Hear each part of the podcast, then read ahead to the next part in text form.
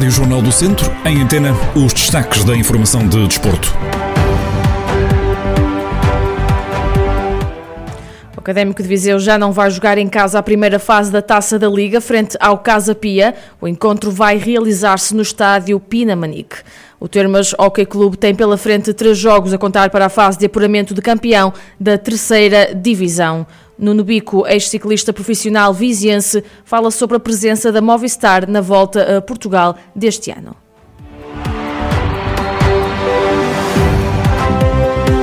Histórias do desporto para acompanhar nesta edição. Toda a informação já a seguir.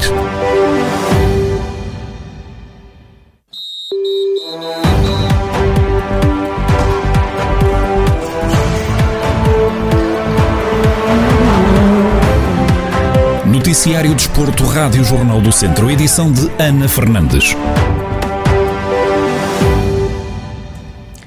O jogo entre o Académico de Viseu e o Casa Pia da primeira fase da Taça da Liga de Futebol vai jogar-se no estádio Pinamanique pela impossibilidade de ser discutido em Aveiro. A informação foi avançada pela SAD do Clube Beirão.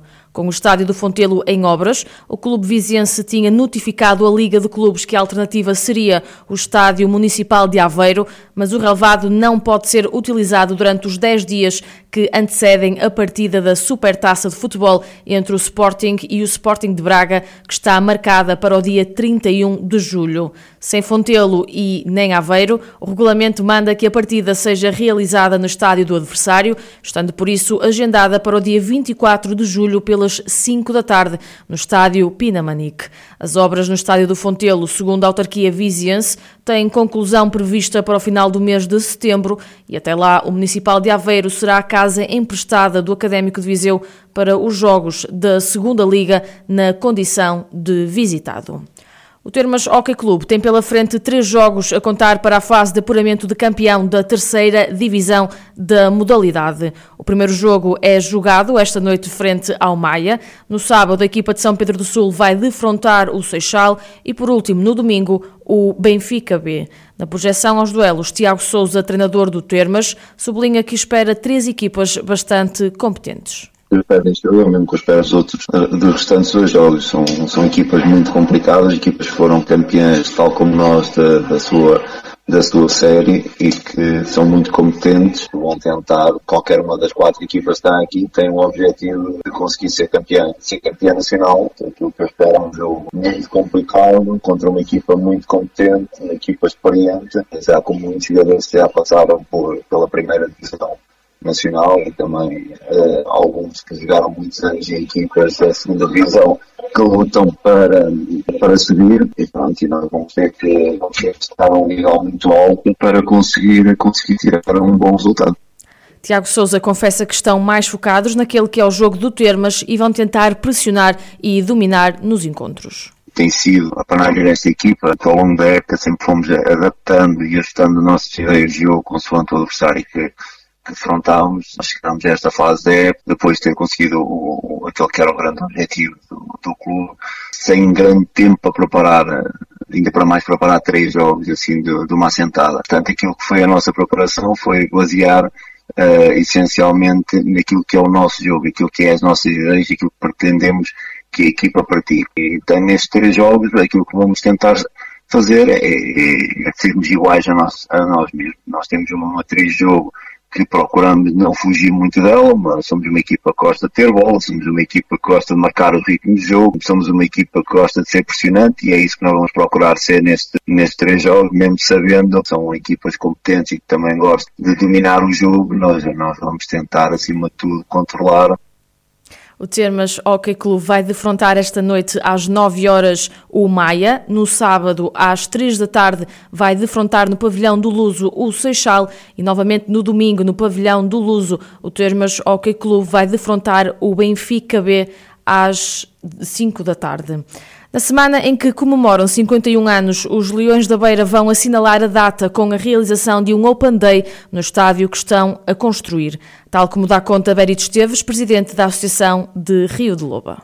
Domingo vamos, vamos ter as nossas cerimónias enquadradas no aniversário da Associação e já começaram na segunda-feira, no dia 12 de julho, que era o dia mesmo, é o dia de aniversário, e prolongamos até este domingo e vamos fazer um Open Day nas obras do estádio para que as pessoas, os sócios e a população em geral possam lá ir ver como estão as obras e como estão as obras e como está o estádio. Depois vamos ter também na sede da Associação dos Reis da Beira eh, uma cerimónia na, na, com a atribuição de umas medalhas de centenário a alguns sócios que vão ser homenageados e todos os anos homenageamos um, um sócio que foi da comissão fundadora da associação. Este ano é o sócio Fernando Couto, que é conhecido por Litoteia, foi um dos fundadores e é o homenageado. As obras do estádio ainda não estão concluídas, no entanto, Berito Esteves garante que a próxima temporada já vai começar a ser jogada no recinto desportivo. Já eram para estar prontas, já eram para estar concluídas há bastante tempo até, mas o facto do momento atual que, todo, que todos nós vivemos da, da pandemia atrasou significativamente as obras. Depois eh, também houve problemas a nível de falta de material, principalmente de ferro, tivemos aqui alguns atrasos em relação a esta, a esta situação eh, mas penso que já está tudo encarregado, está tudo encaminhado e já é para iniciar a próxima época a trabalhar no campo, até porque os, horários atribuídos pela Câmara uh, à equipa dos Reis da Beira e às equipas dinâmicas já estão atribuídos como uh, sendo no campo dos Reis da Beira. Por isso é imperativo que se comece a época lá. Uh, aliás, é a nossa ideia até ao final do mês de agosto fazermos a inauguração do estádio. Berito Esteves, presidente dos Leões da Beira, que no domingo vão realizar um Open Day no novo estádio da associação. A Movistar, equipa de ciclismo espanhola, vai marcar presença na edição número 82 da Volta a Portugal, que vai ter lugar entre os dias 14 e 15 de agosto. Nuno Bico, ex-ciclista profissional pela Movistar, admite que a Volta a Portugal soube explorar o adiamento de outras provas para contar com a presença da equipa espanhola. Claro que este ano e o ano passado por tudo o que estamos a viver, são anos um bocadinho extraordinários e felizmente para nós, não é? Portugueses levaram a uma reconversão de, dos calendários de muitas equipas, muitos cancelamentos, muitos adiamentos, muitas corridas em certos países do, de outros continentes já foram adiadas por legislação ou por vontade dos organizadores para, para 2022 e, e provavelmente algumas para 2023. Pronto, e eu acho que a voltar a Portugal soube explorar bem essa, essa falência ou esta valência que tem e daí abrir a porta portas, eu suponho que atrativamente, não é? Que isto não é propriamente só, um interesse de uma das partes. A, Movistar claro que voltar a Portugal tem todo o interesse, e o Movistar também tem que ter uh, uma contrapartida interessante, não é? Seja etapas, seja vitórias, seja preparação para outras edições, por aí fora.